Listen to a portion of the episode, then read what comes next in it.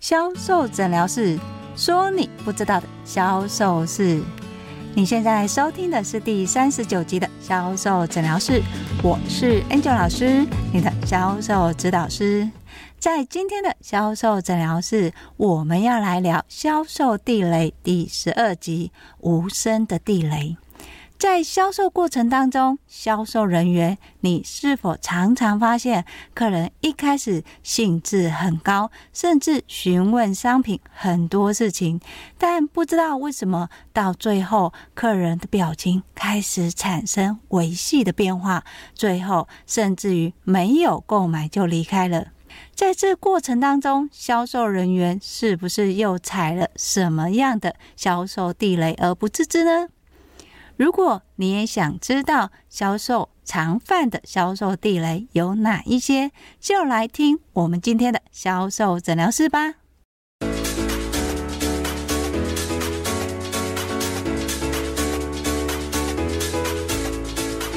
大家好，我是 Angel 老师，今天又来到了我们的销售地雷第十二集。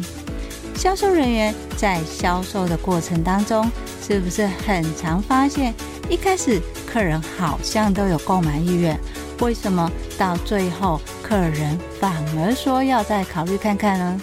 在销售的过程当中，销售人员到底又踩了什么样的销售地雷而不自知呢？今天想跟大家拆解的销售地雷呢，其实是很多销售人员自己犯了，却不知道它是一个销售地雷。有些销售人员反而会认为，我是站在客人的立场为他考虑啊，这样子又有什么不对呢？到底是什么样的行为促成了所谓的销售地雷呢？在拆解之前，Angel 老师想跟大家分享一个销售培训的小故事。我有一个学生叫小美，她刚开始来的时候非常的认真，不管是商品的知识、专业的知识，甚至销售流程，她都练了很久，也练得很好。这样的销售人员下线之后，他的业绩果然不负众望。但不知道为什么，经过半年之后，他的成交率逐次的下降。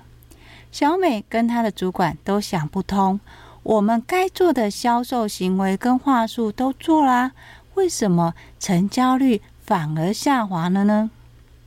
小美的主管请我去看小美实际上的状况，因为小美贩售的点是在门市销售，并不是所谓的百货销售，所以。客人从门口到实际上遇到销售人员，其实是有一段距离的。当客人进来的时候，销售人员小美就从头到尾把客人看了一遍。等到靠近客人的时候，小美又会询问客人的电话，想了解客人是不是有买过我们家的东西，甚至于买过什么样的商品。当小美拿到了客人的电话之后，他跑到电脑前面输入了客人的资料，又站在电脑前面端看了很久，拿着一张纸跟笔记录了客人在什么时间点买过，甚至买了多少商品之后，又回到客人的身边。小美对客人说：“你上次跟我们买已经是两年前了，那时候你买的是 A 商品。”但这个 A 商品已经没有出货了，所以看你要不要考虑 B 商品，因为 B 商品的属性跟 A 商品也是一样的。这时候你知道客人回应小美什么吗？客人这么对小美说：“嗯、没有啦，我只是来看一下，因为我有看到你们广告有那个新商品，所以想要了解一下你们家的那个新商品。”呃，但我也没有特别想要买啦，我只是想看看而已。客人连试商品的意愿都没有，甚至于小美邀请客人试穿衣服，客人也不愿意。最后，客人大部分都翻翻看看，比比就离开卖场了。等到客人离开之后，小美跑来问我说：“老师，你看我该介绍的都介绍啊，但是不知道为什么客人就是不愿意到试穿这一关。就算我跟他讲说他的身材是什么样的状况，可以适合什么样的衣服，但客人他还是连试的意愿都没有啊，到底是为什么呢？我跟小美说，这样好了，换我来当你，你当客人，你从门口进来，我把你刚刚的行为示范一次。小美就说：“哦，好啊，好啊，好啊。”小美就照做了。小美一进来的时候，我在讲欢迎光临的同时，也做了小美对客人做的行为，从上到下。但我并没有做得很夸张哦，我只是眼睛由上往下移。等到小美靠近的时候，我问小美说：“啊，嗯、可以知道你的手机吗？我帮你查一下，是不是我们家的会员。”小美也如实报上了。等到小美报上的时候，我在电脑前面输入资料，端看了许久。我就拿着纸跟笔记录之后，到小美的面前跟小美介绍商品。小美的反应跟其他的客人一模一样。在这个时候，小美忽然想到什么，说：“啊，我懂了，我知道为什么客人不想试了。”我问小美说：“那你知道为什么客人不想试？”因为我从进来开始，我就觉得销售人员很不友善。嗯，你怎么会认为销售人员很不友善呢？因为我一进来，他就从头到尾给我看了几遍，好像在打量我的身份跟地位，感觉上我好像是买不起的人。销售人员有这样子说吗？没有啊，可是我就是这样感觉啊。还有。老师，你刚才站在电脑前面，我我真的有站那么久吗？还有我的表情真的是那样子吗？是啊，你很认真的看里面的商品啊，并且做记录啊。那个我也很不喜欢，因为我觉得我好像是肥羊哦，感觉好像销售人员等一下要卖我什么很贵的东西，又要卖我我不需要的东西，只是为了他欠业绩的感觉。哦，难怪客人都不想要听我介绍的商品，因为他会觉得说我只是为了销售而销售。我说是啊，那小美，你知道你为什么会做这两个行为吗？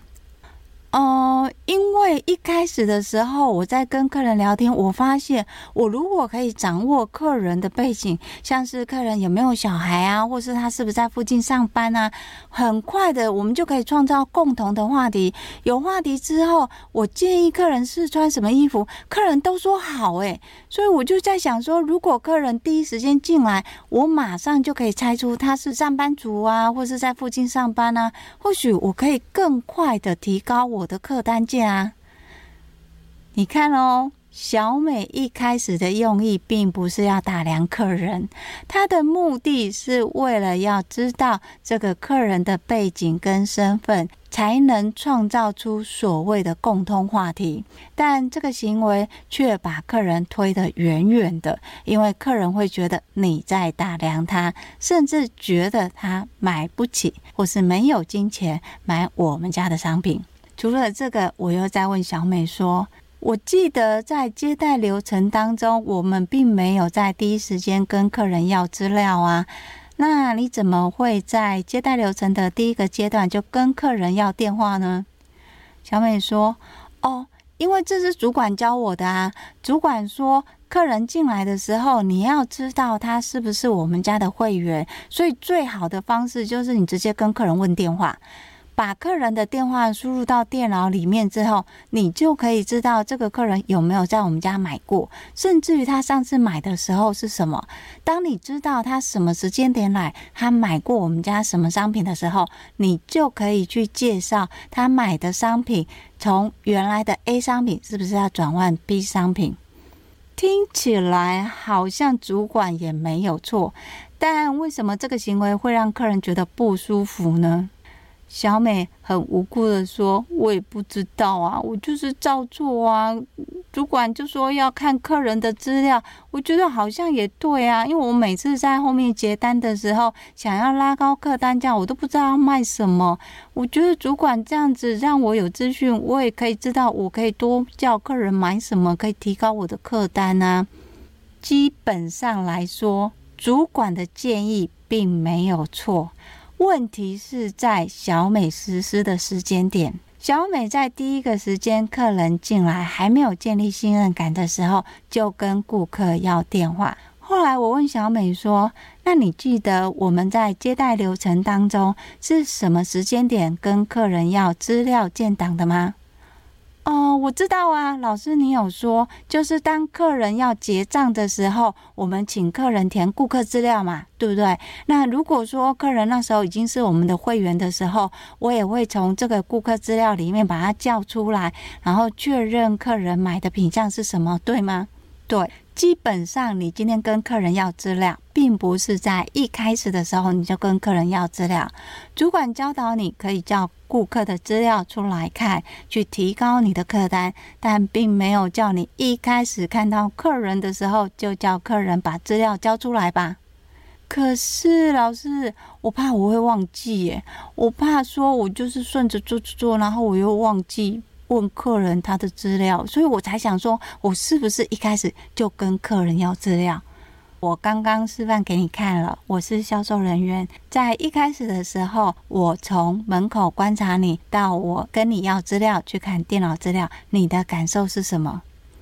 当然是很不舒服啊，老师，我就是觉得这个销售人员很势利眼啊，感觉好像我没有钱不要买的这种样子啊，又或者是说，呃，这家的那个东西是很高贵的啊，你如果没有那么多钱，你就不要进来啊，对啊。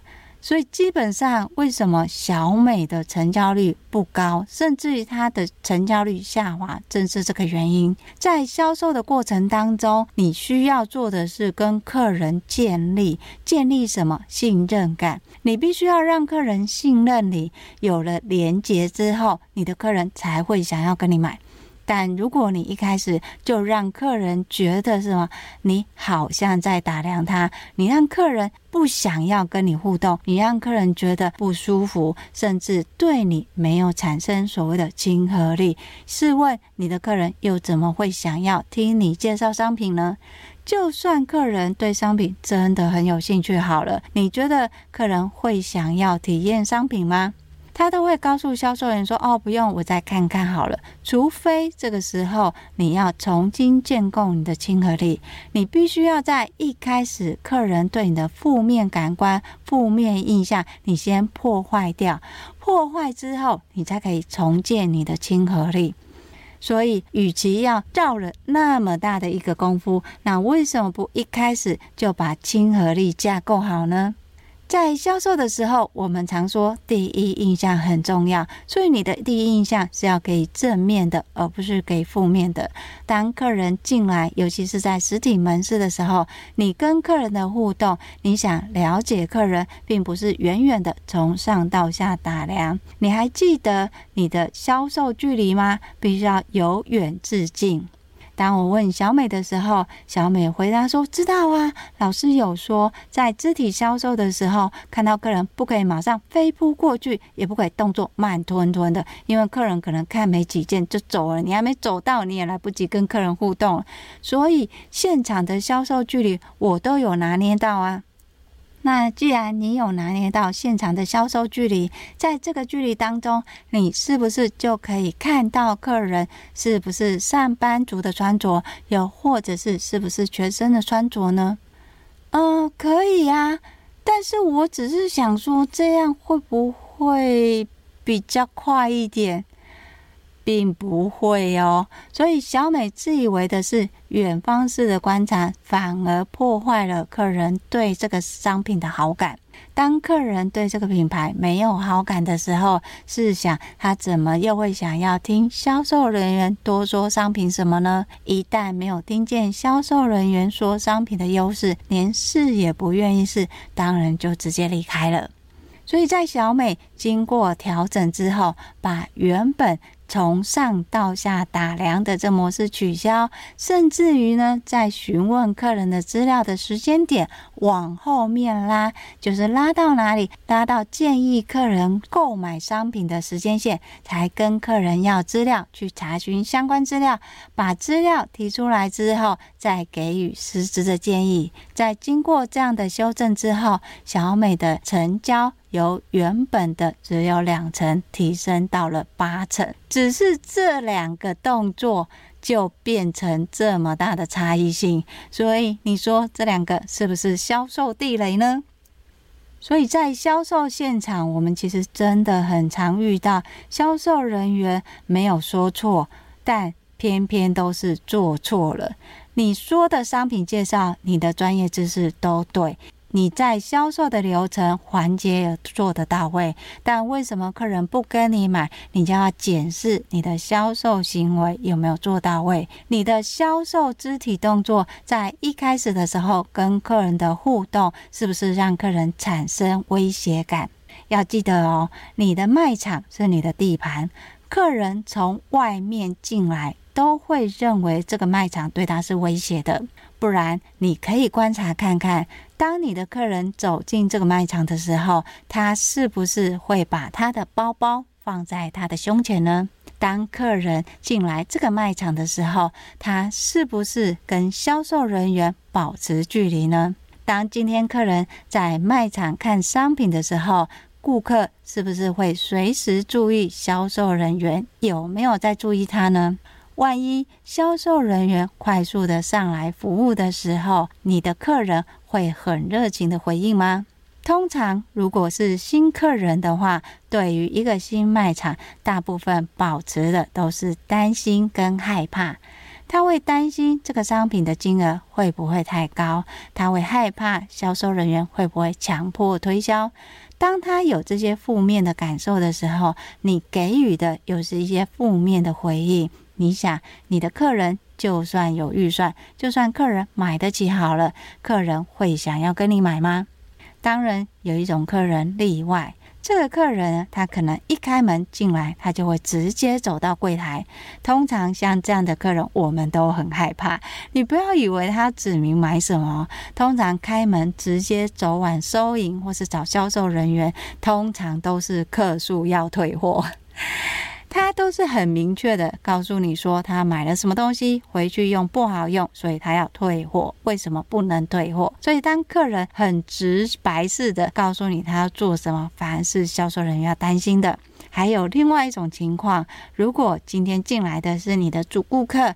因为他已经熟悉了，所以相对的主顾客在面对你的时候，他的态度也会比较自然一点。因为这个场景对他来讲并不是陌生的，他已经在这边买过好多东西了，他认得你，他也认得其他的销售人员，所以他并不会很担心这个环境对他会不会有什么威胁。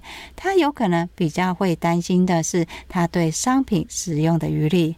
所以，当你在面对客人的时候，不管是新顾客或是主顾客，请记得你的肢体销售，不要对你的客人从上打量。就算你认为说，哎，我已经。表现的没有那么明显了，但是就算再不明显，你的客人还是会有感受的。如果你要知道客人的状态，他是不是上班族，是不是学生，你可以用所谓的销售距离。什么是销售距离呢？由远到近，跟你客人的距离，你可以先是一个手背。接触到半个手臂，最后才是一个拳头的距离。当你的客人对你有所戒心的时候，不要把距离马上拉到一个拳头的距离，因为你的客人一定会往后退，他对你会有所压迫。但相对的，当你的客人愿意跟你的距离只有一个拳头的距离，表示你的客人是信任你的，他对于你说的商品，他也愿意相信。只要客人愿意相信，成交一定有差别在成交金额，所以同样的话术、同样的方式、同样的行为，但你只要多一个打量你的客人，你的客人产生了防御性，感觉会不舒服，感受到了威胁，你的客人就不会跟你买。好，如果你是实体销售的。你发现你原本的销售都做得不错，但不知道为什么你的销售业绩，尤其是成交率开始下滑的时候，请你去回想一下，当客人进来的时候，你表现的是什么？有没有看着你的客人从上到下去看呢？在面对客人的时候，你的销售距离有没有抓到呢？想知道客人是不是上班族跟学生？你不需要从上到下，你可以由远至近，由一个手臂到半个手臂这样的距离，你应该看得出来客人穿的是上班衣服还是学生服吧？只要知道客人的穿着，其实你就有方向了。这个跟你一开始就知道客人是不是学生，他其实是没有加分的，反而是扣分的。因为了解要渐进式嘛，信任也是在销售里面，信任是最难建立的。因为你的客人会知道，销售人员的目的就是要销售，所以在建立信任感的时候，不要太急迫，要记得由远至近。当信任感建立之后，客人才会愿意听你介绍商品。所以，如果你有打量客人的习惯，不管是从头看到尾，又或者是站在资料前面审视客人的资料。甚至于是拼命的问客人的预算，这些都会让客人觉得不舒服。当客人一旦产生不舒服的时候，他也就不会跟你买了。好，今天的销售诊疗室销售地雷，我们就拆解到这。如果你想要知道更多的销售文章，欢迎搜寻 FB 的天使美学销售，那里有更多销售知识文哦。如果你想用听的学销售，销售诊疗室会固定在二四六更新。当然，如果你想要知道你个人的销售问题在哪里，也欢迎你跟我约哦。我会把联络的方式放在叙述栏里面。我是 Angel 老师，销售诊疗室，我们下集见，拜拜。